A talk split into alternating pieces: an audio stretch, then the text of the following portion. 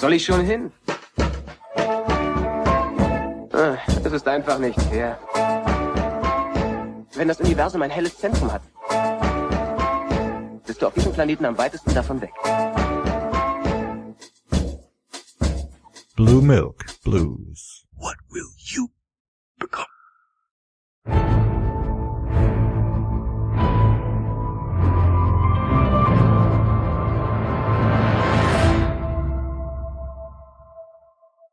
Ja, das war natürlich vom neuen Trailer für Rogue One. Und um den geht's heute auch bei uns hauptsächlich. Herzlich willkommen zur fünften Folge von Blue Milk Blues. Ich heiße Tobi. Zu Gast ist heute der Fabi, den ihr entweder sowieso persönlich kennt oder vielleicht auch aus der ersten Folge, in der wir, falls ihr sie noch nicht gehört habt, über Force Awakens spekulieren. Bevor der Film in die Kinos kam, haben wir besprochen, was wir so erwarten, was wir erhoffen und liegen eigentlich mit so ein paar Spekulationen gar nicht mal so daneben. Jetzt, wo wir das veröffentlichen hier, Folge 5, kommt eh auch schon die DVD Blu-ray zu Force Awakens raus. Vielleicht könnt ihr euch zur Einstimmung einfach nochmal Folge 1 von Blue Milk Blues anhören. Ich bin heute noch etwas angeschlagen von einer Geburtstagsfeier gestern Abend, aber das kriegen wir schon hin heute. Also Fabi, du hockst gerade in Frankreich, ne? Äh, Ja, und bist per Skype zugeschaltet. ja, Warte mal. ja. Was? Was? Ich habe nichts gesagt. Sind Also- wir eigentlich schon auf Sendung? naja, eigentlich schon. Müssen wir uns schon konzentrieren auf das, was wir sagen. Man kann ja alles rausschneiden. Also, ich würde sagen, wir, ich, ich werde hier die, die Best-of-Schnipsel zusammenschneiden und Worst-of rausschneiden. Und dann haben wir unsere Intros schon beieinander. So Intros sind Ja. eh immer scheiße. Also, da dann irgendwas Schlaues zu sagen, ohne sich in irgendwelche Sackgassen zu verrennen. Und dann wieder von vorne anzufangen oder ins Zögern zu kommen, weil während man redet, merkt man schon, das führt zu nix.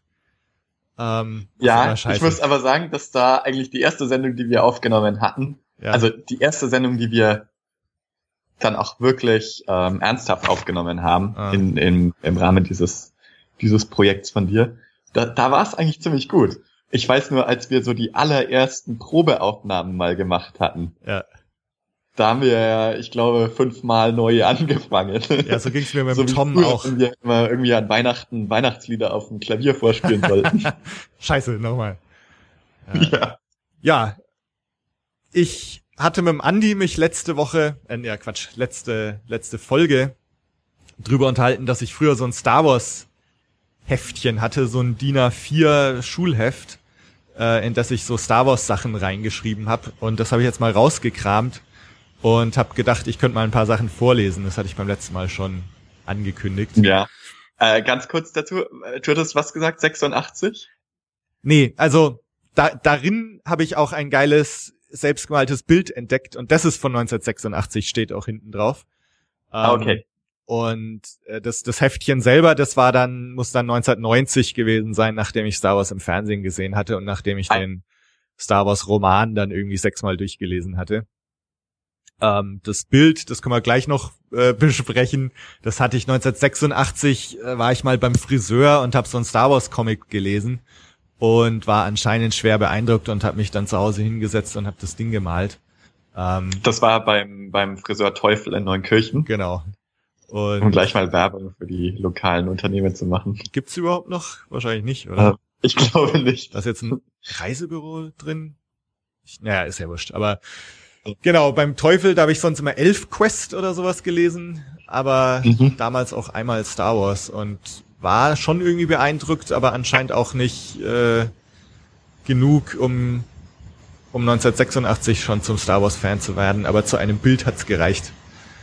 Äh, ganz kurz, Ja. äh, wenn du sagst 86 Star Wars Comics, was hat man sich darunter vorzustellen?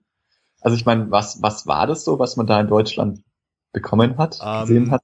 Ich weiß gar nicht, ob das Und von Marvel, wem wurde das rausgegeben?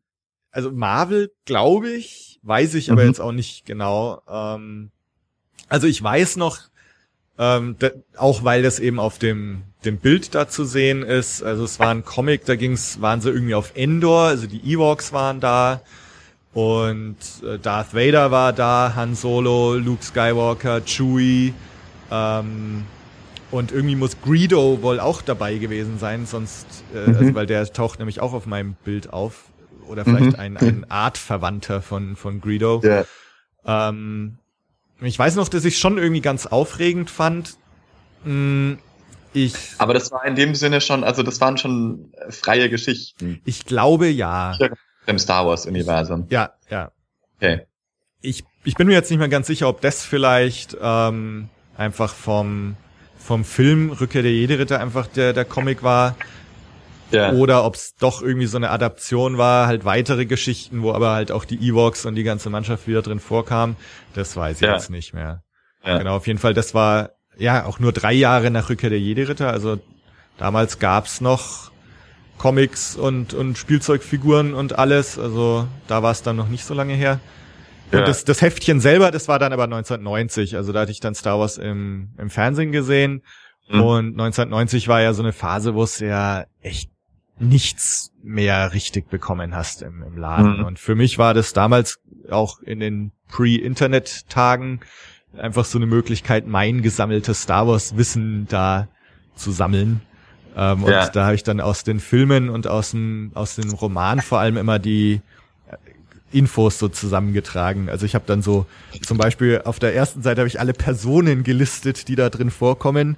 Luke Ja. Skywalker, dann schön dahinter geschrieben Mark Hamill, Han Solo, Harrison Ford, Darth Vader und so weiter. Und dann, dann anscheinend auch von den Spielzeugfiguren, wo ich dann irgendwie, ich glaube im Ips-Heft oder so, ne? Ja. äh, waren immer so diese Anzeigen drin, wo Leute ihre Spielzeugfiguren verkaufen. Ah, okay. Und wenn da ja. dann zum Beispiel drin stand ähm, X-Wing Fighter Pilot, die Figur, dann habe ich das halt da auch mit reingeschrieben. Mhm.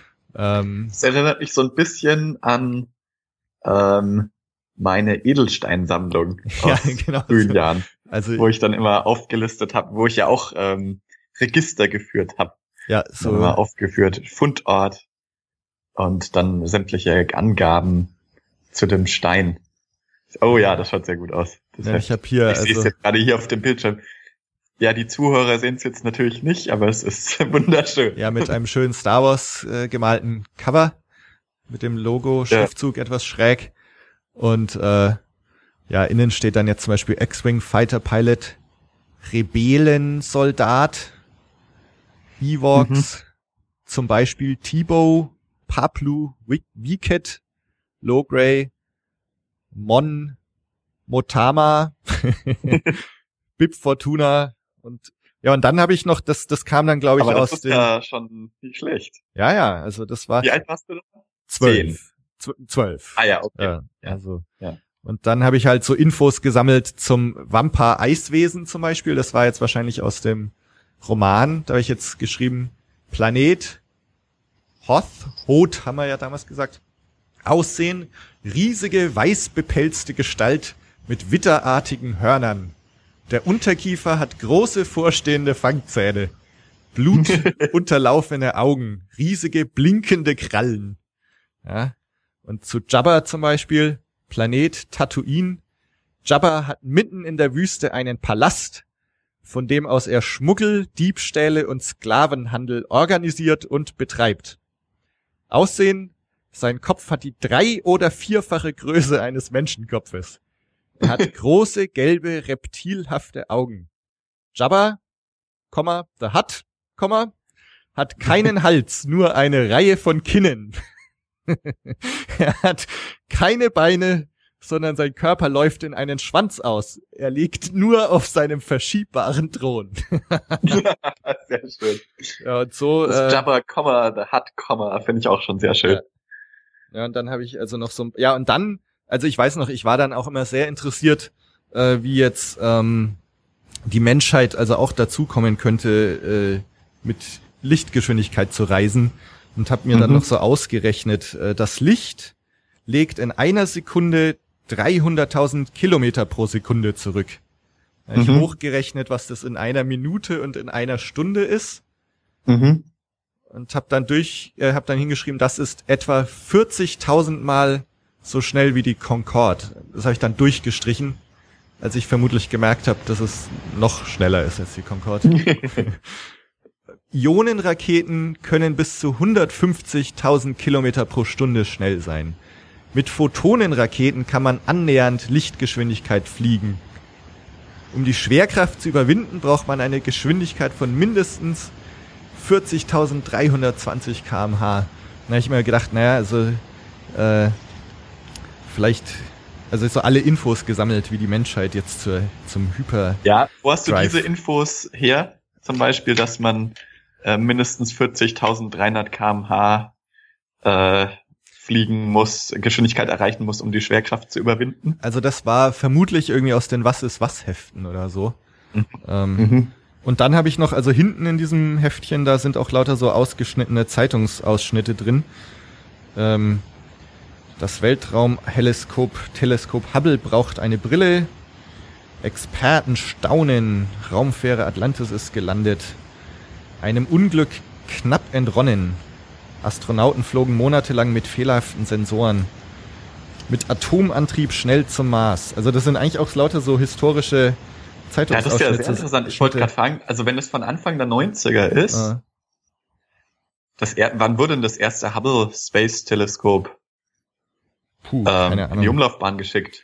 Ja, das, Das, wird das damals muss ja eins der ersten gewesen sein, oder das muss das erste gewesen sein, oder? wahrscheinlich. Ich schaue gerade, ob da irgendeine Jahreszahl hier drin steht in dem Artikel. Nee. Aber das, äh, Ist ja schon interessant. Also muss mal aufheben, wenn ich mal wieder. ja, zeige ich Ähm, dir mal. Ja, und da, also ich weiß noch bin. genau, also ich habe da dann eben so gesammelt, wie, äh, wie die Menschheit da jetzt dazukommen Mhm. könnte, ähm, auch, auch mit Hyperlichtgeschwindigkeit und so zu fliegen. Mhm. Genau. Und ja, ich meine, das war, also für mich war das damals halt so, weil du als als Zwölfjähriger und und ohne Internet und so ähm, und auch gerade in der Zeit, wo Star Wars eben eigentlich gar nicht mehr so populär war, weil du, weil ich dann halt irgendwie was haben wollte, wo man das alles so mal sammelt und so und das war dieses Ja. Heftel. Ja. Ja. Ja. Naja, und äh, da habe ich dann eben auch äh, dieses Bild von 1986 reinge reingeheftet Ja. was mir dann wieder untergekommen ist.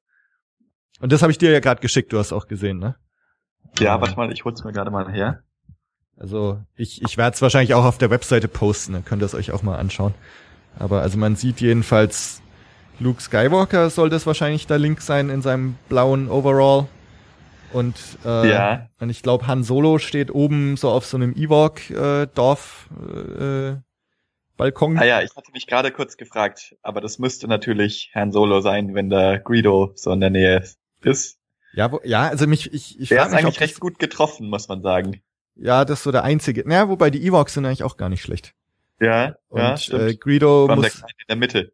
Greedo muss also mal wieder dran denken. Wobei ich bin mir jetzt nicht sicher. Also man könnte jetzt interpretieren, dass der Luke den mit Hilfe der Macht schweben lässt, weil er da ja so seine Hand so hinhält. So hoch, genau. Knapp dem Hitlergruß entronnen.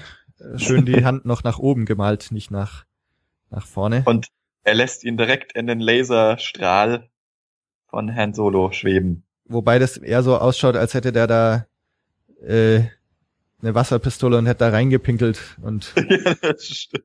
Gießt. Äh, äh, ich meine, er trifft ihn auch nicht. Also der Greedo fliegt eigentlich so vor diesem Laserstrahl vorbei und oder oder was auch immer das für ja, ein wobei Strahl das ist. war natürlich perspektivisch dann äh, schon relativ schwer darzustellen. Also ja, ich ja, und, vermute mal, dass du das schon rüberbringen wolltest, oder?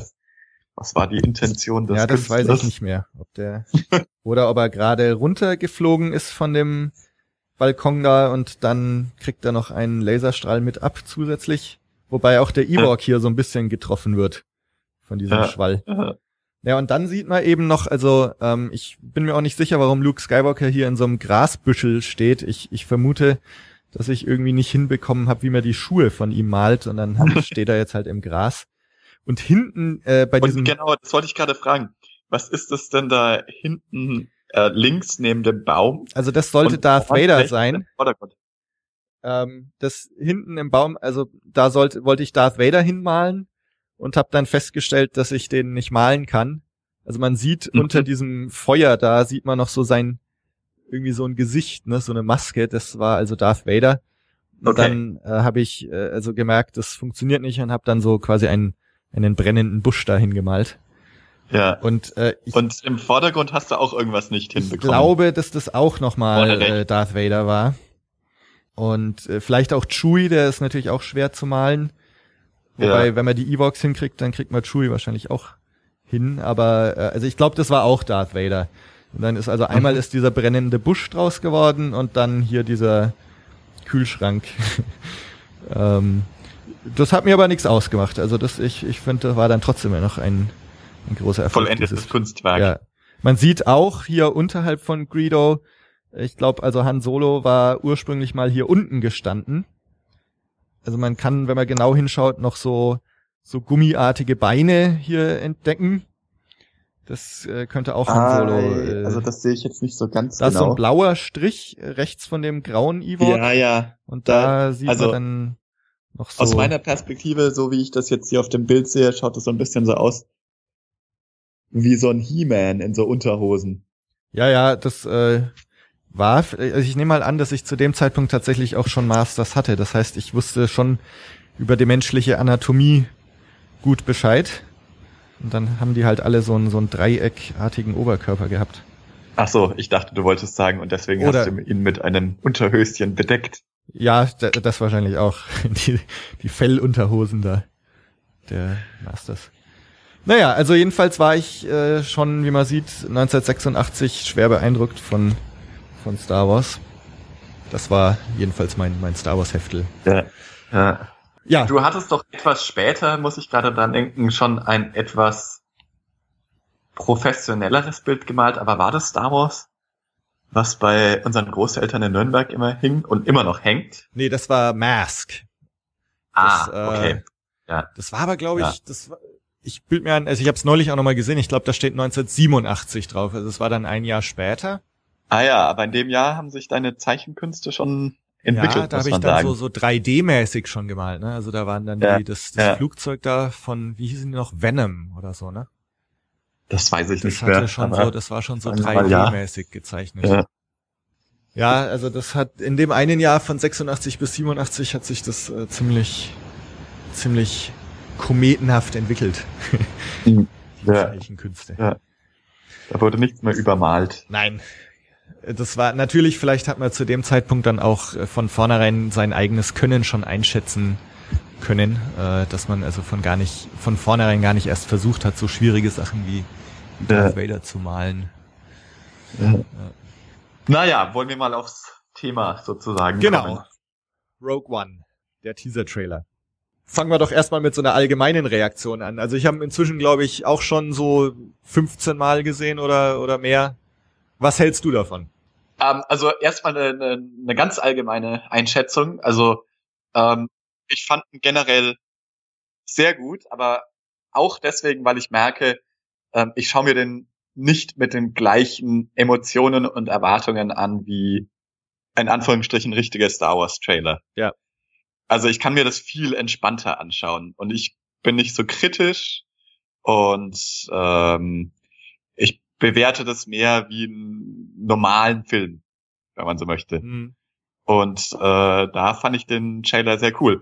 Es gibt dann so ein paar spezifischere Sachen, ähm, also immer noch allgemein, aber trotzdem spezifischer, über die können wir gleich reden. Aber das Mhm. ist erstmal so meine ganz globale Sicht. Ja. Das ist wirklich, ich meine, wir hatten uns schon drüber unterhalten, Rogue, diese, diese ganzen äh, Filme, die da jetzt kommen sollen, ähm, dass das doch ein ganz anderes Gefühl ist und es bestätigt sich für mich sehr stark beim Anschauen des Trailers. Ja, also mir ging's genauso, äh, dass man irgendwie es.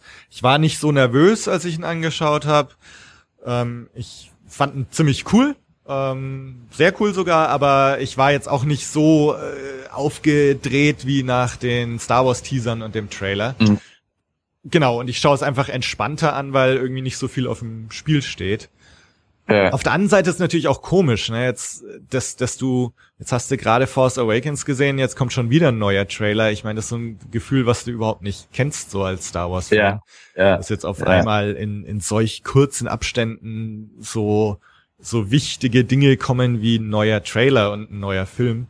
Ähm, Ja. Aber gut, das ist jetzt was, wo wir, wo wir uns dran gewöhnen werden und gewöhnen müssen, dass, dass im Grunde jetzt halt ständig was kommt. Was ja auch eigentlich wieder sau gut ist, Ähm, ich hoffe halt, dass nicht so eine Übersättigung eintritt, aber ähm, ja, also ich denke aber, dass, also ich denke, man, man, gut, man muss es mal sehen, wie das, wie das wird. Und ähm, den Film dann auch, wenn er im Kino ist, mal auf sich wirken lassen. Und dann, wie das die nächsten Jahre so wird, wie man das empfindet. Aber meine jetzige Sicht der Dinge wäre, dass ich das doch relativ stark voneinander trennen würde, die richtigen Star Wars Filme und diese Filme und man insofern dann vielleicht nicht zu so einer Übersättigung kommt. Aber das wird man ein bisschen sehen. Ähm, was ist da jetzt eigentlich vorgesehen? Also es wird jetzt im, im Wechsel immer ein Star Wars Episode 7, 8, 9 und ja. ein so ein Anthologiefilm kommen. Das heißt also, es kommt jetzt diesen Dezember kommt Rogue One, dann ja. kommt im Jahr drauf Episode 8.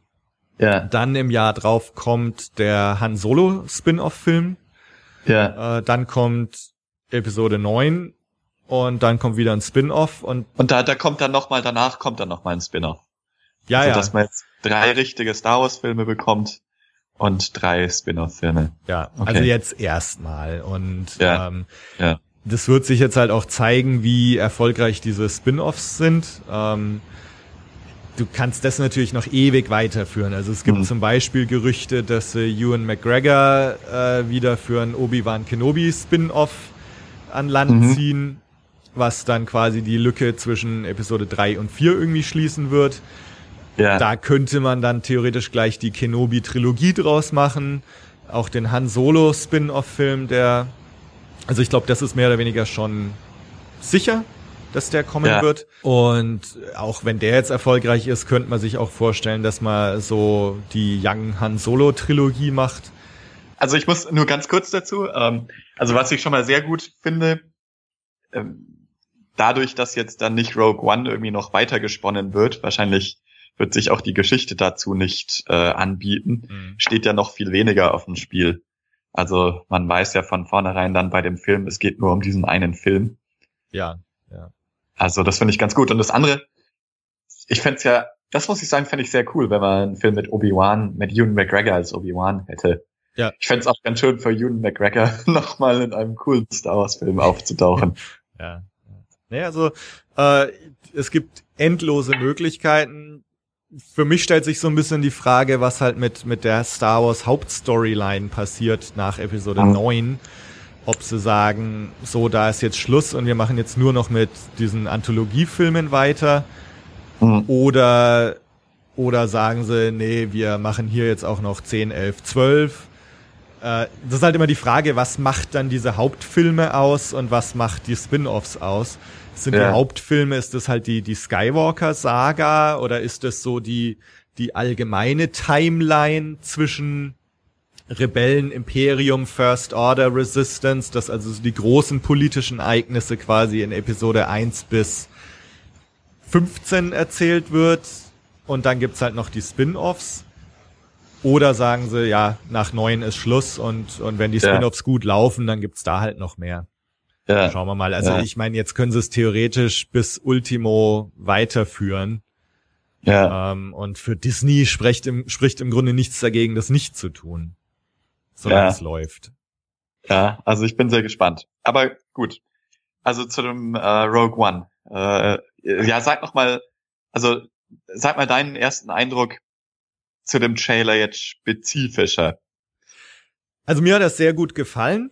Ähm, ganz ja. allgemein finde ich den, den Look cool. Ähm, schaut alles so, so schmutzig aus. So dieses typische Used Universe. Ähm, mhm. Es schaut sehr erwachsen aus, finde ich. Dreckig. Mhm. Ähm, es kommen keine Teenager vor, keine Kinder, was ich schon mal sehr gut finde. Also ich glaube, da könnte wirklich ein richtig cooler Film draus werden. Und, und da war ich einfach irgendwie sehr positiv angetan ich meine, wir haben uns ja auch schon drüber unterhalten mit, mit Episode 7, Force Awakens, dass, mhm. ähm, dass Daisy Ridley und John Boyega zwar jung sind, aber auch nicht so ganz jung wirken. Und ja. das fand ich schon mal sehr gut mit, mit Episode 7, dass, dass dieses Teenie- und Kinderding, was halt in den Prequels so, so groß ja. war, dass das in Force Awakens schon mal ein bisschen weggefallen ist.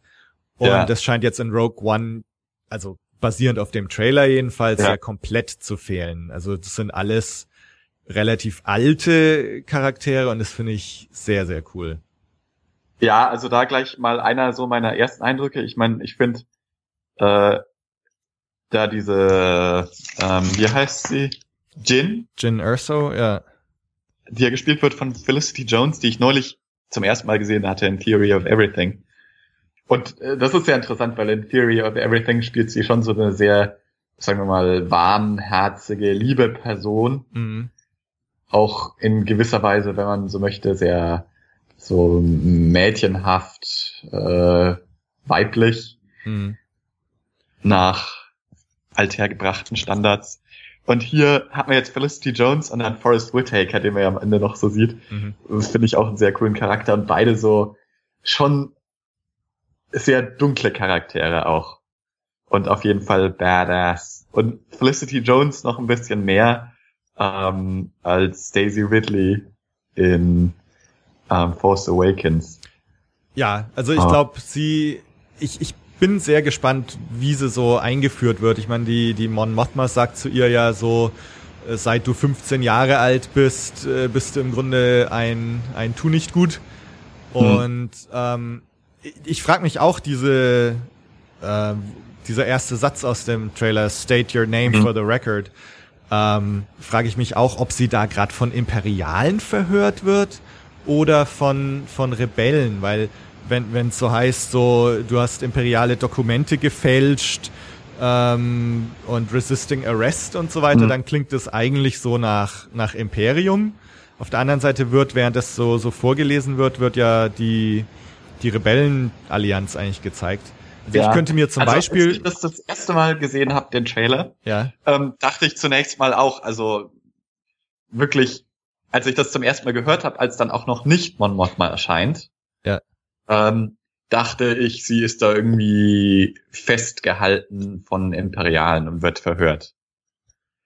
Ähm, als ich es mir dann nochmal angeschaut habe, hatte ich schon gedacht, dass ihr das vielleicht von Leuten von der Rebellenallianz vorgetragen wird und ähm, dass das vielleicht so gegen sie gehalten wird, um die, um sich der Rebellenallianz anzuschließen, dass sie vielleicht ein bisschen zu ähm, rebellisch ist jetzt das Mhm. falsche Wort, ein bisschen zu äh, ungestüm. ungestüm ist, genau, und dass sie vielleicht auch vom Charakter her gar nicht richtig in die Rebellenallianz reinpasst. Ja, also ich und man man sieht sie am Anfang auch, wo sie in dem Rebell Rebellenhangar ist, mit Handschellen. Also Ja, sie, ich, ja. ich könnte mir vorstellen, dass sie vielleicht auch am Anfang gleich mit der Rebellenallianz in Schwierigkeiten ist, weil sie vielleicht irgendwas von denen stehlen Ja. wollte oder so. Ja. Dass sie also einfach so eine so ein Street-Punk ist, ja, die sowohl gegen die Rebellen rebelliert als auch gegen das Imperium, so äh, keiner kann mir was sagen. Und dann aber von den Rebellen halt irgendwie da gecatcht wird. Und ich, also man kann sich auch einbilden, dass so ein gewisser bewundernder Unterton in diesem Vorlesen der verschiedenen Punkte ist.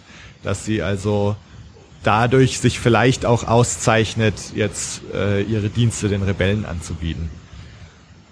Ja, ich denke, das hatte ich dann auch äh, beim zweiten, dritten Mal Trailer anschauen mir gedacht, also dass das vermutlich so ist und auch Mon Mothma, ähm, wo man sie dann das erste Mal sieht, hat ja auch so einen ähm, etwas undurchsichtigen Blick, Ja. aber wenn man etwas rein interpretieren möchte, dann würde ich auch eher so eine Art Bewunderung rein interpretieren. Ja, ja, also den Blick finde ich eh geil. So eine, so ein leichtes Lächeln so zwischen ähm, leicht genervt sein oder so innerlich die Augen rollen, aber gleichzeitig auch irgendwie so fast bewundernd wieder.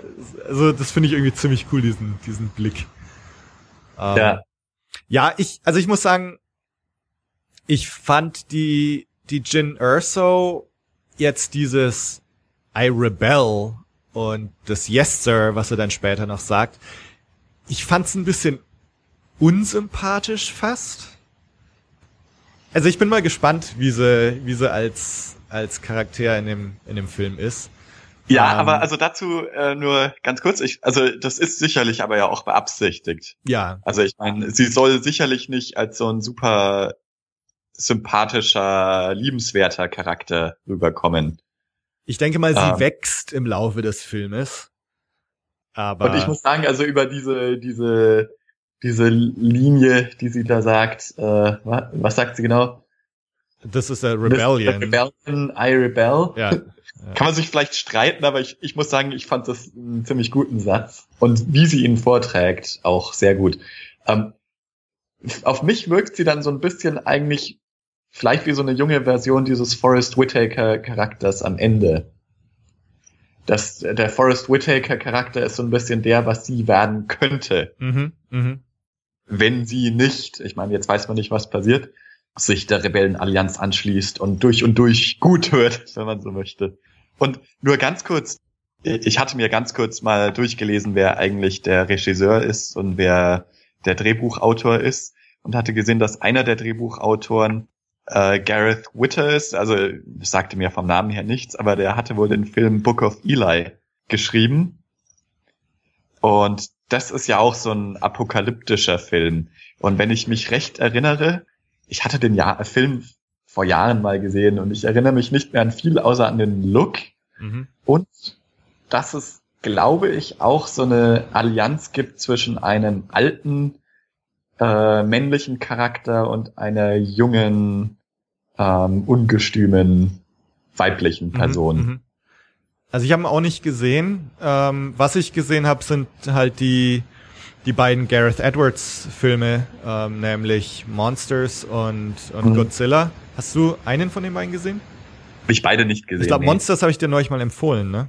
Als Ja, ich glaube auch, Ja. aber den hatte ich noch nicht gesehen. Und ähm, also den finde ich sehr, sehr gut, den, den Monsters. Und äh, Godzilla fand ich eigentlich auch viel besser, als, als das viele gesagt haben.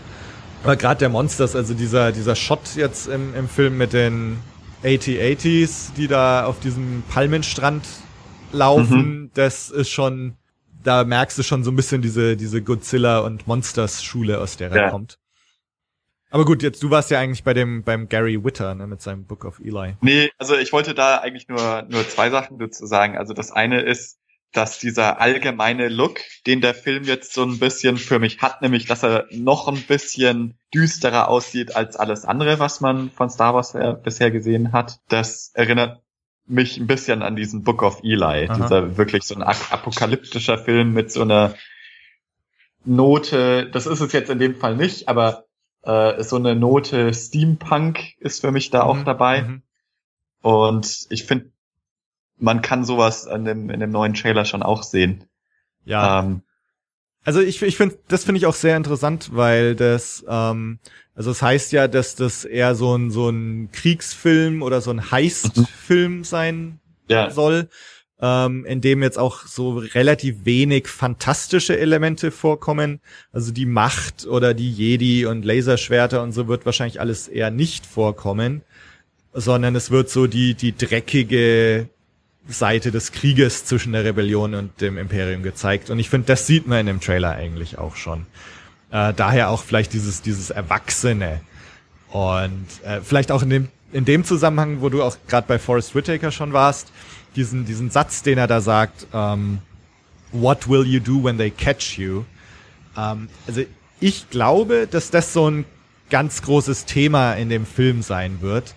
Äh, wenn du überlegst, wenn du als, als Rebellenspion oder auch als Rebellensoldat vom Imperium gefangen wirst, das heißt nichts Gutes. Also die werden dich foltern und was weiß ich, bis die rausfinden, wo irgendwelche Rebellenstützpunkte sind. Und ich könnte mir vorstellen, dass das ein großes Ding in Rogue One werden wird, dass vielleicht auch mal gezeigt wird, wie krass das eigentlich ist, wenn du in Gefangenschaft gerätst. Und dass, dass du auch so ein bisschen siehst, was eigentlich für dieses Team auf dem Spiel steht. Man sieht ja diesen weißen Imperialen, also Ben Mendelssohn ist das, ähm, ob er jetzt ein Admiral ist oder es gehen so Gerüchte, dass er irgendwie von so einem imperialen Sicherheitsbüro ist, also so eine Art SS. Ähm, und ich könnte mir vorstellen, dass das äh, schon stark thematisiert wird, dass du also auf keinen Fall gefangen genommen werden solltest. Und ähm, das, ja, also was ich auch interessant finde, ich meine, womit ja schon auch gespielt wird, also der Forrest Whitaker Charakter äh, formuliert es ja, wo stehst du, was passiert mit dir, was machst du? Und was sicherlich auch thematisiert wird, ist äh, dieser Schritt von Nicht-Rebell, von ganz unabhängig wie vielleicht der Forrest Whitaker selber, dann auch sich dem Imperium anzuschließen. Also ob dieser, dieser, dieser Sprung, ob der auch thematisiert wird. Man würde ja eigentlich denken, dass nein, wenn man jetzt davon ausgeht, dass es mehr so ein Kriegsfilm, mehr so ein Heistfilm, dass sowas ähm, in dieser, in diesem Format nicht thematisiert wird. Aber auf der anderen Seite ähm, hat man dann diesen Shot, wo Forrest Whitaker irgendwie gerade seinen letzten Satz sagt. Ich weiß nicht mehr genau, was es ist. What will you become? Ja, ja. Oder was? Genau. Und, und dann sieht man sie in diesem TIE Fighter Outfit. Mhm.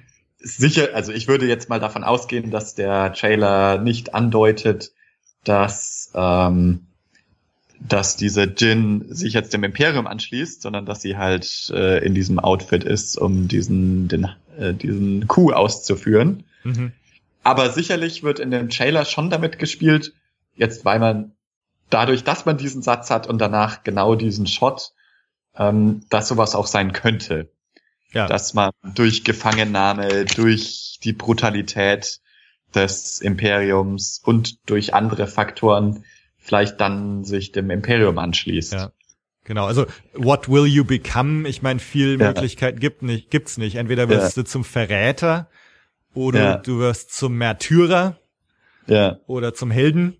Und klar, die Frage steht durch den Trailer im Raum. Und das finde ich auch wieder das, das Coole, weil ähm, es gab halt so Stimmen, die gesagt haben, naja, pff, wir wissen doch von vornherein, was passiert in dem Film.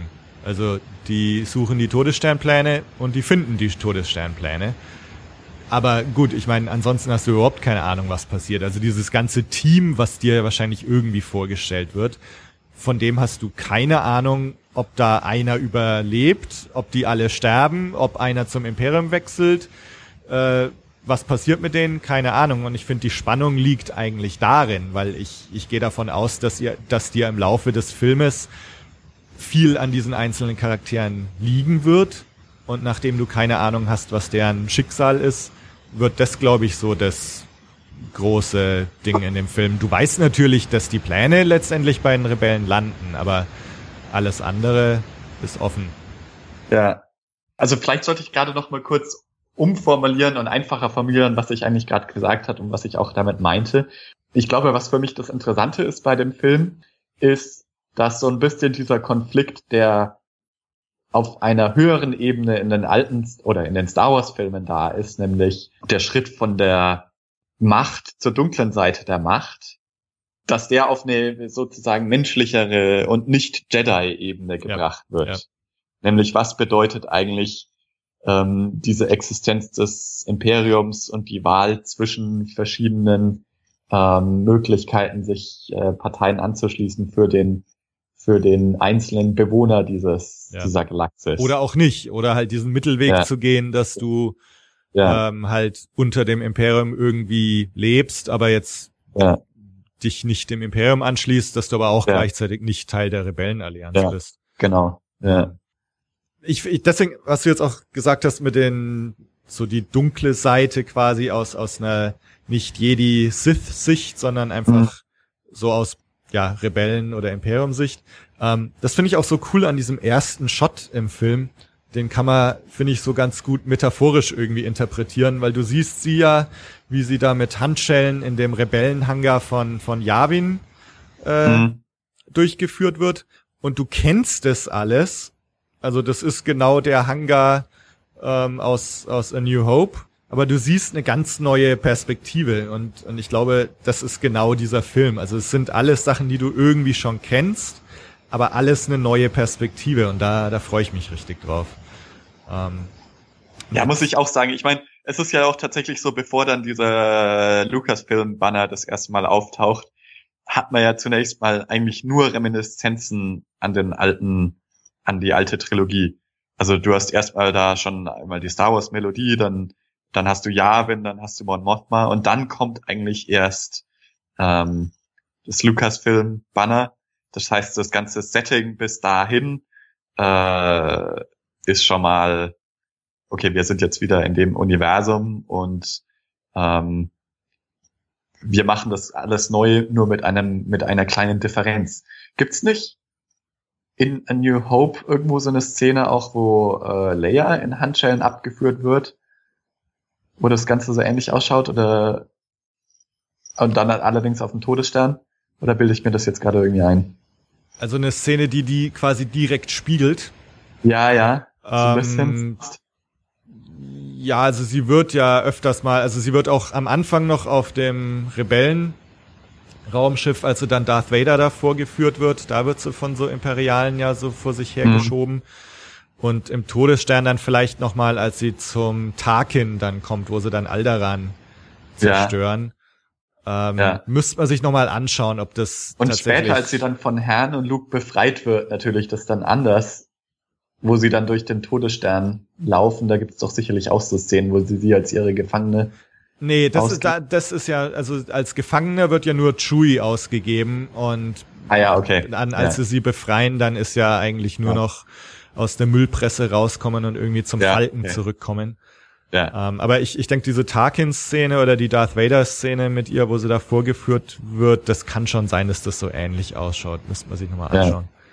Ähm, ja, aber also genau, auf jeden Fall kommt einem alles sehr, sehr bekannt vor. Und, und ich finde es irgendwie ganz, ganz cool. Also wir haben ja drüber geredet, dass jetzt Force Awakens auch irgendwie so im Gegenzug im, oder im Gegensatz zur Prequel-Trilogie so den Vorteil hat, dass sie auf altbekannte Sachen zurückgreifen können. Also die, der Falke kommt drin vor, die TIE Fighter kommen drin vor, die Stormtroopers sind halt ein bisschen abgedatet, aber er spielt mit lauter so bekannten Versatzstücken. Und das können sie halt jetzt noch mehr auskosten in diesem Film. Also der hat Ja, so können sie halt im Film jetzt auch machen, ohne sich dafür irgendwie rechtfertigen zu müssen. Genau. Und also dadurch kriegt er so einen Oldschool-Touch. Also ich find's auch geil gemacht, die ganzen Kostüme und auch die, die Stormtrooper, das schaut alles so oldschoolig aus. Äh, und gleichzeitig eben neue Stormtrooper eingeführt. Also man sieht ja irgendwann diesen schwarzen Death Trooper oder, oder was das ist, der auch so irgendwie ganz krass ausschaut, so überhaupt nicht dieses stilisierte, funkelnde, sondern echt so dreckig und äh, so eine halbe Eisen-Metallmaske. Mhm. Und, und das ist halt sehr cool, dass er jetzt irgendwie zusätzlich zu den altbekannten Sachen jetzt auch noch neue Sachen wieder einführen können, die aber alle halt diesen Oldschool-Anstrich haben. Ja. Ähm, und bedeutet halt vielleicht auch, dass sie sich da jetzt richtig austoben können, um dann vielleicht auch in Episode 8 und 9 doch wieder ein bisschen neue Wege zu, zu bestreiten.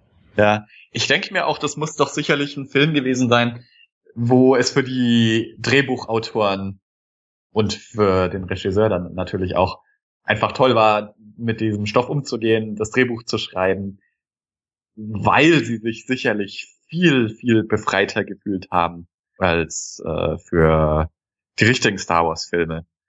Und man kann da so seinen inneren Nerd rauslassen.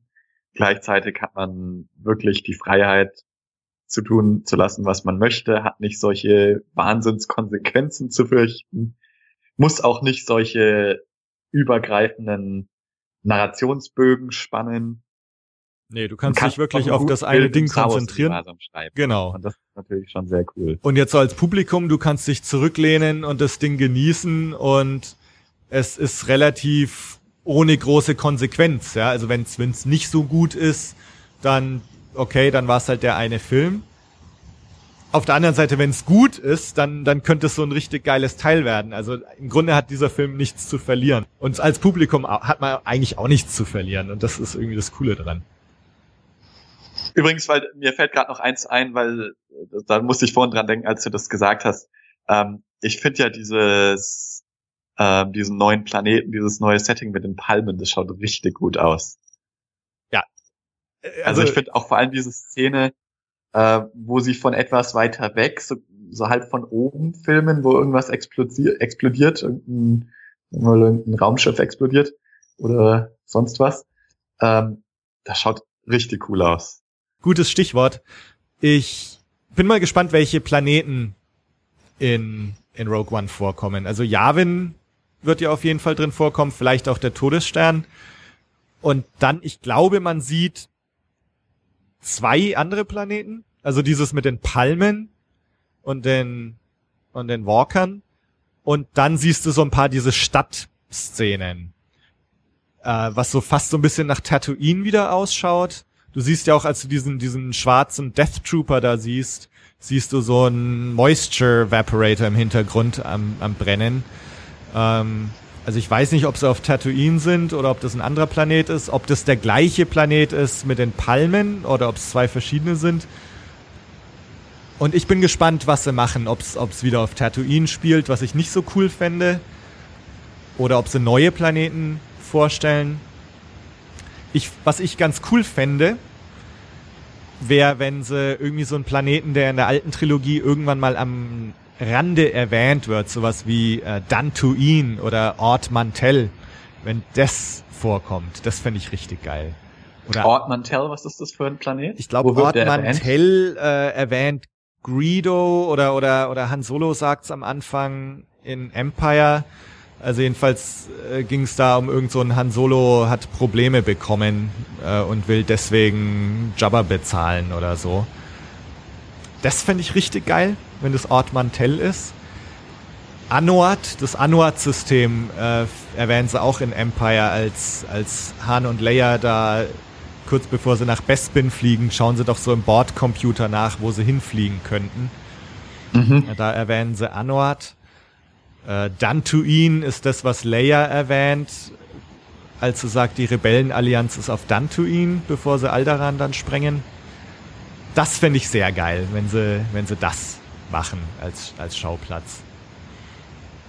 Was vielleicht noch ganz interessant wäre, wenn es wenn's Jakku wäre.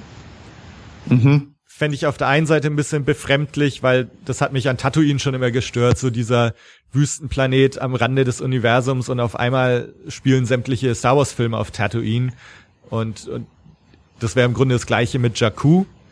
Auf der anderen Seite ähm, ist, glaube ich, Jakku, wenn ich mich aus Battlefront richtig erinnere aus dem Spiel, heißt es da, dass auf, auf Jakku so eine große imperiale Waffenfabrik ist. Von daher, man könnte sich vorstellen, dass zum Beispiel Jakku, dass da meinetwegen dieser Riesenlaser gebaut wird. Ähm, ja. Und ich fände es ein cooles Tie-In mit, mit Force Awakens. Was, ja. ähm, weil Force Awakens ist bisher ja doch sehr, von den Locations zumindest, sehr abgesetzt von, von den Prequels und von der Originaltrilogie. Also mhm. es sind eigentlich nur neue Planeten und die alten Planeten, die wir so kennen, werden, glaube ich, überhaupt nicht erwähnt.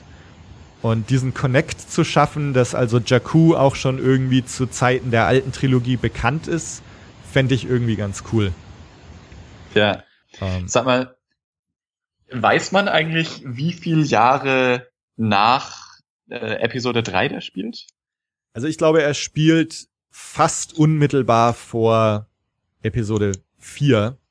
Ja. Ähm, weil du siehst ja, wie. Muss er ja eigentlich. Genau, also ja, du siehst ja, wie dieser Laser da fertiggestellt wird und, und ich glaube, ja in, in, in New Hope sagen sie dann auch irgend sowas, dass ja, ja. the station is fully operational oder sowas. Also da, ich glaube, dass das relativ kurz vorher spielen wird. Mhm. Was ich gespannt bin, ob man dem Film dann so ein bisschen was über die Formierung der Rebellenallianz erfährt. Also wenn er jetzt so kurz vor New Hope spielt, dann ist die Re Rebellenallianz ja da schon voll in Funktionsfähigkeit sozusagen aber ob man trotzdem da noch ähm, mehr über die Geschichte erfährt.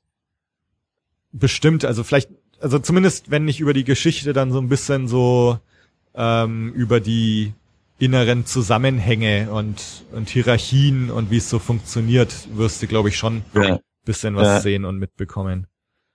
Ja, äh, mit den Tie-Ins zu, zu Force Awakens vielleicht noch ganz kurz. Also es gibt ja auch so Gerüchte, dass, oder was heißt Gerüchte? Aber Spekulationen, dass Jin Erso die Mutter von Ray ist. Das glaube ich jetzt überhaupt nicht. Also nur Mhm. weil du zwei weibliche Hauptdarstellerinnen hast, müssen die ja nicht gleich verwandt sein. Ja. Und muss auch nicht sein. Also ich glaub's nicht und ich fänd's, glaube ich, auch gar nicht so gut, wenn jetzt da auch auf Teufel komm raus versucht wird, alles zu verknüpfen. Äh, Ja, also muss ich auch sagen, ich fände es in diesem Fall besser. Jetzt ist das ein Film, der als alleinstehender Film da stehen soll. Das muss jetzt nicht unbedingt heißen, dass man gar keine Verbindung zu den anderen Filmen hat. Aber das wäre doch eine relativ große und bedeutende Verbindung. Und da weiß ich nicht, ob ich das jetzt unbedingt gut fände. ja, also es muss auch nicht sein, finde Mhm. ich. Davon abgesehen, also ich find's cool, dass dass Felicity Jones dabei ist und ich find's cool, dass es eine weibliche Hauptcharakterin ist. Äh, da haben Ja. sich auch einige drüber aufgeregt. So, jetzt haben wir Ray und jetzt haben wir Jin. Ähm, so, anscheinend braucht man heutzutage mindestens eine weibliche Hauptdarstellerin, um überhaupt noch einen Film machen zu dürfen. Und also ich, ich sowas finde ich auch total bescheuert.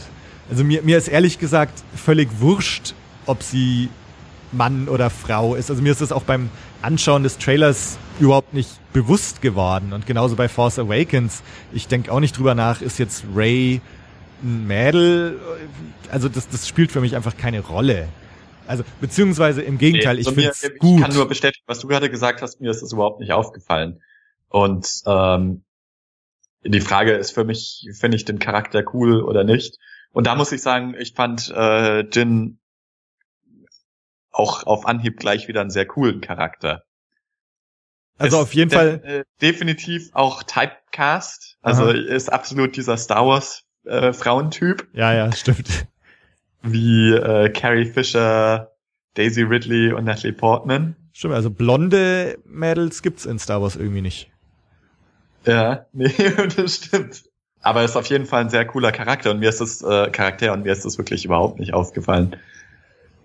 Außerdem, ähm, wenn man so möchte, gibt es natürlich genügend männliche Hauptdarsteller in den anderen Star Wars Filmen. Ja, ja, also. Das ist, finde ich, eine vollkommen überflüssige und dumme Ja. Diskussion. Außerdem sollen wir erstmal abwarten. Also, Hm. und ich meine, Ray, wenn man es jetzt so mitbekommt, ich glaube, da beschwert sich auch kein Mensch mehr drüber, äh, dass wir hier eine weibliche Hauptdarstellerin haben. Also, was ich ja ganz interessant fand, war diese ganze Sache, dass äh, zum Beispiel es gab ja dann dieses Star Wars Monopoly zu Force Awakens, was rauskam. Und da hast du zum Beispiel keine Ray-Spielfigur dabei gehabt. Also Finn war dann mit an Bord, aber Ray, die so eigentlich die wichtigste Figur aus Force Awakens ist, war nicht dabei. Ähm, und ich, ich finde auch gerade das zeigt, Ähm, wie... hast du das, äh, sagst du das, weil du das hast oder hast du darüber irgendwas gelesen? Nee, das, das war so eine Internetdiskussion, die... Äh, Aha, und wie, wie hat sich der Spielehersteller dazu geäußert? Also die haben sich dann entschuldigt äh, und äh, haben inzwischen, glaube ich, die neuen Versionen des Spiels haben jetzt Ray auch als als Spielfigur dabei. Aber das das war Also, so ein kleiner. Ja, das verstehe ich ja überhaupt nicht. Ähm, wie konnte es dazu kommen? Ich glaube, sie haben sich da sogar noch rausgeredet, dass halt aus den frühen Materialien nicht ersichtlich war, dass Ray so ein wichtiger Charakter ist oder ich weiß es nicht, was da jetzt genau die Ausrede war, aber jedenfalls haben sie da irgendwie ein Statement abgeliefert und dann halt die, die Ray. Also man muss ja denken, das muss ja eigentlich sowas sein. Man kann sich jetzt heutzutage nicht vorstellen, dass ein Spielehersteller irgendwelche unterschwelligen Gender-Agendas hat. Also vielleicht jetzt gar nicht unbedingt Und wenn, eine dann, Agenda. wenn, dann kann sich doch so ein Hersteller gar nicht leisten. Ja, ja, nee. Also ich denke eher, dass es einfach eine Ignoranz war, ja, dass sie halt gesagt haben, Ja. naja, äh, Star Wars ist was für Jungs und Jungs sind nicht interessiert, dass die jetzt eine Mädelspielfigur haben oder so. Also ich denke, dass das eher so eine Überlegung war. Mhm. Aber eben jetzt auch zu sehen, wie gut jetzt Ray eigentlich ankam und also und aber auch gerade das zeigt für mich wieder, wie wichtig das auch ist, solche Figuren zu haben und wie wichtig das jetzt ist, auch in Rogue One, dass da jetzt zum Beispiel auch wieder eine weibliche Hauptdarstellerin ist, äh, um da einfach auch so diesen Mindshift irgendwie mal zu erreichen. Äh, wenn es in den Köpfen immer noch so drin ist, ja, Star Wars ist was für Ja. kleine Jungs und die wollen nur die männlichen Spielfiguren. Und ja gut, Ja. und dann so, wenn du dann die YouTube-Kommentare oder so anschaust, also genau die Leute, die sich dann drüber beschweren, dass da jetzt eine, eine weibliche Hauptdarstellerin schon wieder ist, das, das ist dann aber auch genau dieser Geist, der auch irgendwie äh, im Grunde bekämpft werden sollte. Und, und da Ja. freut's mich, dass Ja. das dann halt mit solchen Figuren auch irgendwie gemacht wird. Ja, auf jeden Fall. Und man sieht ja auch gleich den Erfolg. Ich kann mich erinnern an Bilder nach ähm, dem Kinostart von Force Awakens, wo man dann kleine Mädchen im Outfit von Ray gesehen hat. Und das finde ich schon sehr, sehr cool, Ja, ja. dass das jetzt wirklich ein ähm, inklusiveres, wie sagt man das im Deutschen, ähm, Universum wird. Ja, ja, ja. Ja, ich meine, vielleicht gibt's auch kleine Jungs, die sich dann mal als Ray verkleiden wollen oder so. ja, ja. ja. Ja, wieso nicht? Ja. Cooles Outfit. ja. ja. Ähm, Naja, eine eine Ja. große Sache, über die wir jetzt noch gar nicht gesprochen haben, ist diese Szene, ähm, wo du diese imperialen Wachen siehst und eine Also aus dieser Endsequenz da, wo Forrest Whitaker spricht. Genau. Du siehst also zwei imperiale Wachen, dann einen, ja, was so ein bisschen ausschaut wie so ein Bacta-Tank, wie der in Mhm. dem Luke in Empire ist. Und davor Ah, ja. siehst du von hinten diese schwarz verhüllte Gestalt, die davor niederkniet. Mhm. Ähm, hast du da Gedanken gemacht, wer das sein könnte oder was das so ist? Also ich hatte mir nur Gedanken drüber gemacht, also zunächst mal, ich hatte mir nur Gedanken drüber gemacht in dem Rahmen, ähm, über den wir vorhin gesprochen hatten, nämlich, dass man ja im Hintergrund Forrest Whitaker hat, der dann sagt, äh, was weiß ich, if you encounter the Empire, what will you become oder sowas in der Richtung. Und dann werden einem so ein bisschen auch die verschiedenen Möglichkeiten dargestellt, was eigentlich passieren kann, sozusagen. Ja. Da hat er dann auch diesen Ben Mendelssohn Charakter in seinem weißen Mantel. Dann hat man die Din in ihrem TIE Fighter Outfit. Und dann hat man da auch diese Szene, was also zumindest irgendwie nach äh, Imperator aussieht. Ich meine, was jetzt diese Szene allerdings besagt. Tja, also ich meine, mir ist es gar nicht so aufgefallen, aber es stimmt jetzt, wo du sagst, dass das in diesem Wassertank, wie nennt man den richtig? Bacta-Tank. Also falls das einer ist, keine Ahnung, könnte Ja. natürlich auch irgendwas ganz anderes sein. Also äh, da gibt es Also, eben wie, auch Wie schaut die Szene aus? Man hat irgendwie an den beiden Seiten hat man so zwei Imperial Guards Genau. stehen. Und dann hat man eine große Figur im Vordergrund, die eigentlich die Mittelszene so ein bisschen verdeckt, gell? Genau. Und die dann niederkniet. Und das ist halt interessant. Also, das heißt, die, die imperialen Wachen deuten jetzt schon mal auf Imperator. Ja. Ja. Ähm, auch interessante Frage nebenbei bemerkt, wo sind sie dann? Ja, weil äh, der Imperator ist ja in A New Hope nur erwähnt, dass er gerade Ja. den imperialen Senat aufgelöst hat. Ja. Also du kannst davon ausgehen, dass eigentlich zu dem Zeitpunkt in A New Hope befindet sich der Imperator auf Coruscant. Mhm. Also er ist nicht am Todesstern. Finde ich einen coolen Gedanken. Also wenn du zum Beispiel in Rogue One auch wieder Coruscant zu sehen bekommst. Oder vielleicht Mhm. heißt es jetzt dann Imperial City, wie es wie es ja immer hieß, bevor die Timothy Zahn Trilogie da den Namen Coruscant eingeführt hat. Aber das fände ich schon mal ganz cool, wenn das ein weiterer Schauplatz ist. So, was macht der Imperator auf Coruscant jetzt eigentlich und wie schaut Coruscant jetzt unter imperialer Herrschaft aus? Also ich glaube nicht, dass es im Todesstern ist. Außer der Imperator ist mal wieder zu Besuch im Todesstern. Genau, also das ist der eine Gedanke. Und der andere Gedanke, ja, also Imperial Guards, Imperator ist dann vielleicht da. Dann wäre die Frage, ist der Imperator diese Figur, die da niederkniet? Oder ist der Imperator vielleicht in diesem Bacta-Tank? Wenn der Imperator im Also so- ist, Das, ich meine, das Naheliegende wäre ja die letztere Variante. Oder wovor würde der Imperator jetzt niederknien? Genau, also das, das ist eben die große Frage. Äh, Ja. Gibt es jetzt irgendeine Figur, vor der der Imperator niederknien würde? Also würde der, könnte es sein, dass Darth Vader in diesem Bacta-Tank ist und der Imperator vor Darth Vader niederkniet, so als Respektsbekundung?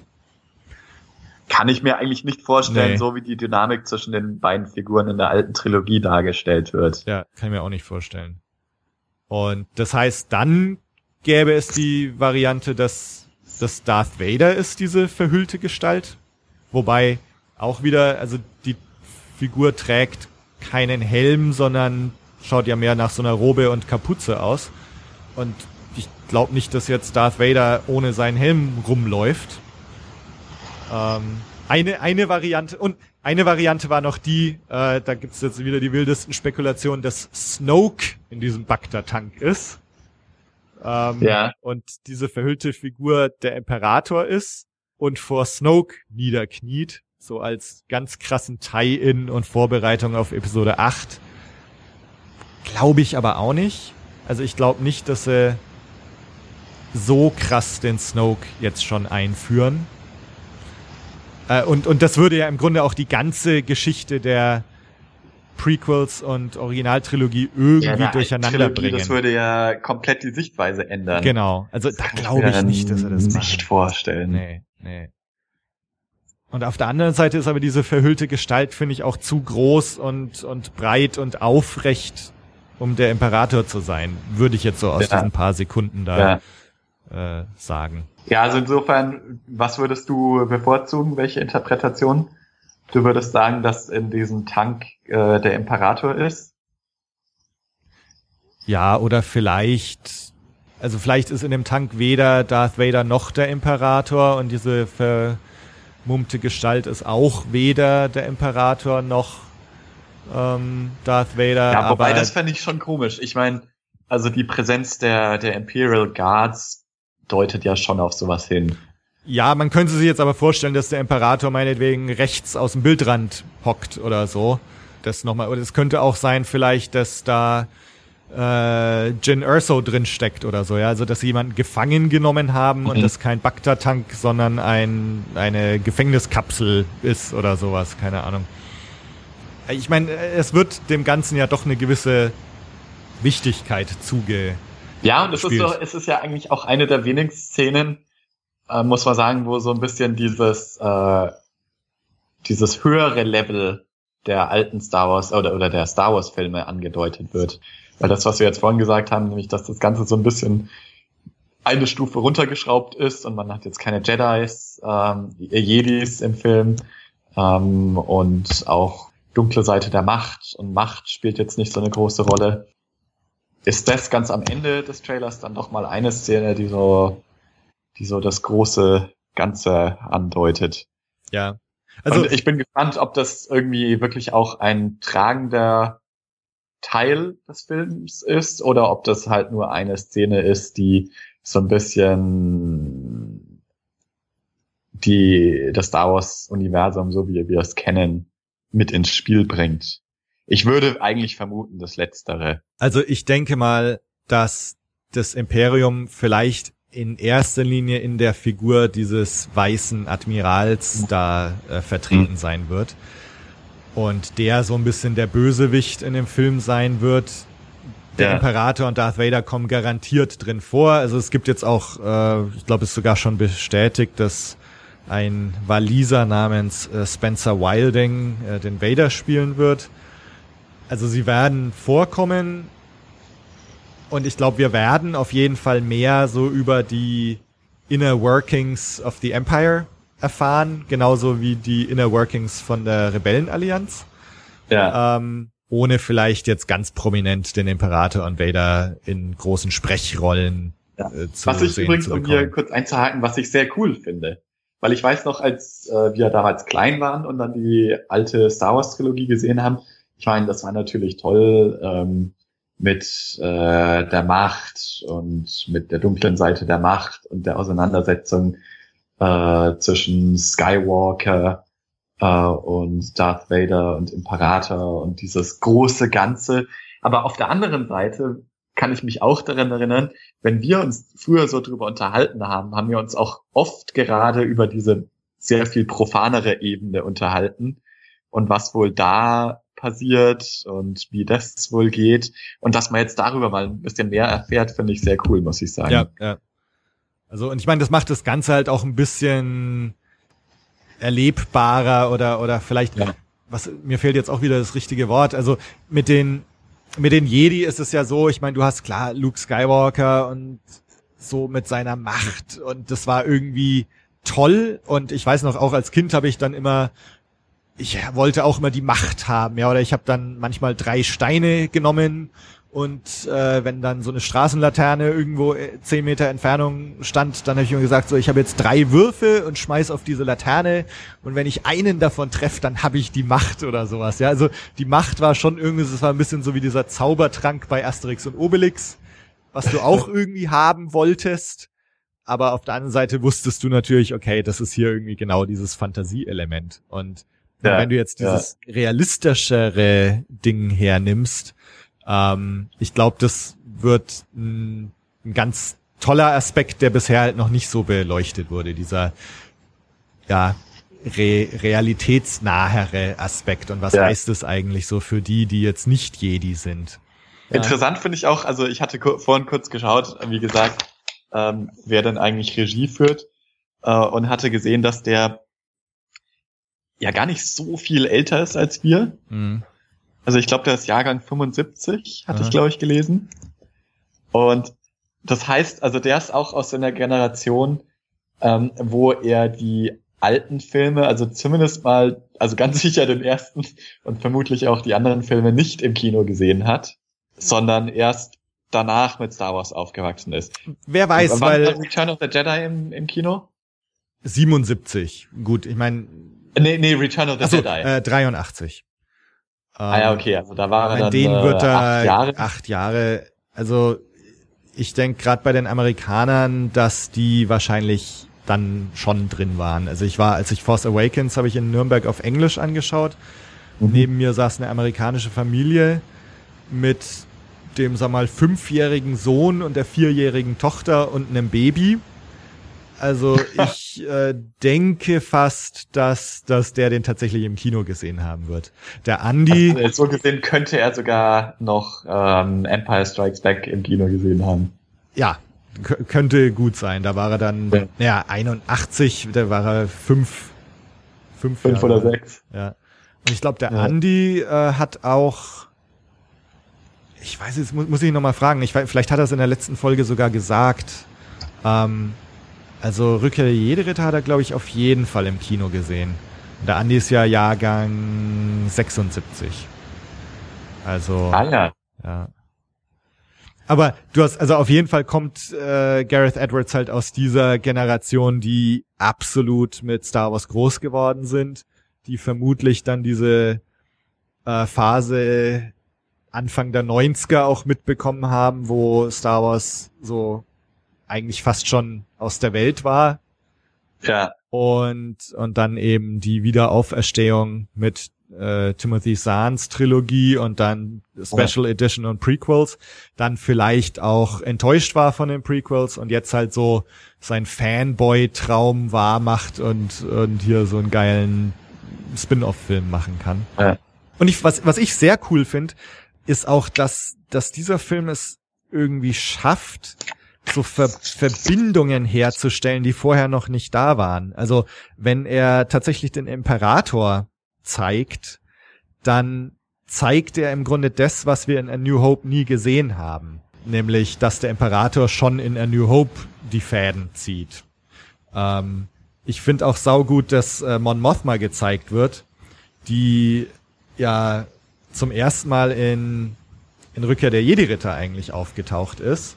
Ja. Ähm, und das sind so Figuren so, wo du dann fragst, ja, was, wo war die eigentlich zu A New Hope? Warum sieht man sie da nicht? Ja. Oder, oder liege ich jetzt gerade vollkommen falsch? Ich glaube, du siehst Mon Mothma in A New Hope nicht, ne? Die wird erst in, in Return of the Jedi da als Rebellenführerin gezeigt. Ich kann mich jedenfalls nicht dran erinnern. Ich meine, wenn würde man sie in A New Hope in diesen Szenen vor dem Angriff auf den Todesstern sehen. Aber ich glaube, da ist sie nicht. Und, und Aber deswegen, da kann ich mich nicht dran erinnern, Ja. dass man sie da sieht. Genau, also deswegen meine ich eben, dass sie jetzt quasi so retroaktiv ähm, in von Rückkehr der Jedi-Ritter auch in die Zeit von A New Hope versetzt wird, was ich auch sehr cool finde. Und da Ja. und das schafft halt Rogue One vielleicht auf, auf coole Weise so so eine Klammer zu setzen um die alte Trilogie, was ich sehr, sehr cool fände. Und, und ich fände es eben auch cool, wenn, wenn er es doch irgendwie schafft, äh, auch ähm, die, die ganz neue Trilogie äh, Force Awakens und Co. auch noch mit ins Boot zu holen, indem zum Beispiel Planetennamen und so weiter da auch schon erwähnt werden. Also Jakku zum Beispiel. Ich glaube jetzt nicht, dass Mas Kanata irgendwie auftaucht oder so, fände ich auch scheiße hm. eigentlich. Hm. Und Prequel-Trilogie könnte zum Beispiel durch, durch Coruscant gezeigt werden oder so. Ja. Äh, beziehungsweise ist jetzt die, die Schauspielerin von Mon Mothma taucht ja auch schon in, in Episode 3 auf.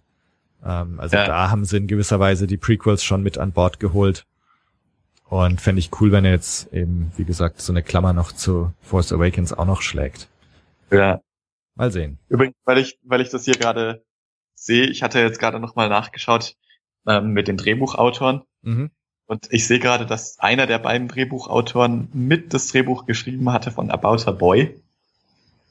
Was Aha. ich sehr interessant finde, weil wenn man doch eins sagen kann über, ähm, über Rogue One aus dem Trailer, sonderlich witzig scheint er nicht zu sein. Nee. Ja. Und auch, er scheint also auch nicht ähm, diesen Spirit und diesen Witz aus den Star Wars Filmen zu übernehmen. Nee, und aber was ich auch wieder gut finde, also ja. ähm, Force Awakens war ja jetzt doch eine sehr hohe Witzdichte und, ja. und, und lustige Spruchdichte. Und ich glaube, also wenn man jetzt basierend auf dem Trailer glaube ich auch, dass der Film eine relativ ernste Angelegenheit sein wird. Ja. Finde ich auch gut so. Also es, ja. es heißt ja, dass das so ein, so ein Kriegsfilm eigentlich sein soll. Ähm, ja. Also so eine Mischung aus, ja, also so Saving Private Ryan und dann noch der Heist-Film, also Ocean's Eleven, ja. äh, so noch mit rein und das Ganze im Star Wars-Universum. Ja, und dadurch natürlich relativ ernst. Und wie gesagt, ja. keine Kinder, keine Jugendlichen. Also ich, ich bin zufrieden. es kann nur gut sein. ja. ja, aber wie gesagt, um nochmal auf den Anfang ähm, unseres Gesprächs zurückzukommen, ich habe bei dem Film also längst nicht solche Bedenken, weil ich auch nicht solche Emotionen dabei habe. Und es kann insofern auch nicht so viel schiefgehen. Und ich glaube, der Film, so wie er sich jetzt aus dem Trailer darstellt, wird auf jeden Fall ein sehr unterhaltsamer und cooler Film. Da muss ich sagen, da ist es halt auch einfacher. Die, die entscheiden sich für einen bestimmten Look, für eine bestimmte grobe Geschichte und dann können sie alles aus dem Regie- und Drehbuch-Zauberbuch rausholen, was man heutzutage so machen kann, um einen coolen Film zu machen. Ja, ja. Ohne dieses Gewicht der Star Wars-Filme. Genau. Ja, und vielleicht auch gar nicht so das Gefühl haben, sie müssen jetzt den großen Familienunterhaltungsfilm ja, hier schaffen. Ähm, und ich glaube, dass dieses Thema tatsächlich, also dieses Dunkel und Hell, jetzt nicht im Sinne der Macht, sondern im Sinne Imperium mhm. und Rebellen und welchen Weg mhm. wirst du gehen, what will you do, what will you mhm. become. Also ich könnte mir vorstellen, dass das ein sehr großes und wichtiges Thema in dem Film ist. Und es wird ja im Grunde am Schluss auch nochmal sogar durch die Musik unterstrichen. Äh, weiß nicht, ob es dir aufgefallen ist. Ähm, die spielen ja diese Melodie am Schluss ist ja eine Mischung aus diesem, ich weiß gar nicht, ob es das Luke Skywalker Thema ist oder oder Rebellenthema oder wie man es jetzt nennt, das äh, hm, hm, hm, und mhm. gleichzeitig der Imperial March, also die zwei haben sie so übereinander ah, ja. gelegt. Und ja, ich meine, das ist im Grunde genau das Thema, was wir vorhin dann schon genau. hatten. Ja. Ähm, dieses wirklich What will you become und auf einer anderen Ebene diese äh, diese Auseinandersetzung zwischen der zwischen äh, Macht, dunkler Seite der Macht und ja, was ich übrigens, was mir dabei gerade noch auffällt, das hatte ich mir, als ich mir den Trailer gerade eben nochmal angeschaut habe, gedacht, dieser Forrest Whitaker Charakter, mhm. der schaut ja so ein bisschen mitgenommen aus. Ja. ähm, ist das einfach, weil er so ein Herrn Solo Schmuggler Freibeuter Typ ist und im im Laufe seines Lebens viel Gewalt erlebt hat oder auch aufgrund dessen, was er jetzt sagt, wurde er selber mal in der Vergangenheit vom Imperium zum Beispiel gefoltert ich glaube das. Also er irgendwo wurde er mal als als Kriegsveteran vorgestellt in irgendeiner Meldung. Ja. Also ich glaube, er ist ein ein alter Haudegen der Rebellenallianz, der vielleicht tatsächlich dieses äh, was passiert, wenn du gefangen genommen wirst, am ja. eigenen Körper erfahren musste.